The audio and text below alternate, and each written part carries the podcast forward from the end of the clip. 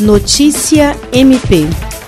A Procuradora-Geral de Justiça do Ministério Público do Estado do Acre, Cátia Rejane de Araújo Rodrigues, recebeu o Controlador-Geral da Controladoria Geral do Estado do Acre, Luiz Almir Soares, que veio à instituição para apresentar um projeto que visa implantar melhorias e eficiência em gestão na Secretaria de Estado de Educação.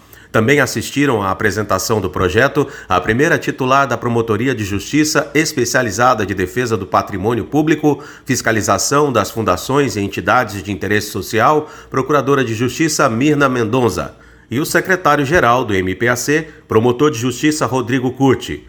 Pela CGE do Acre, também esteve presente a diretora executiva Ana Paula Macedo. A PGJ agradeceu por informar ao MPAC sobre os avanços nesse sentido e disse que a iniciativa facilita o trabalho do órgão fiscalizador.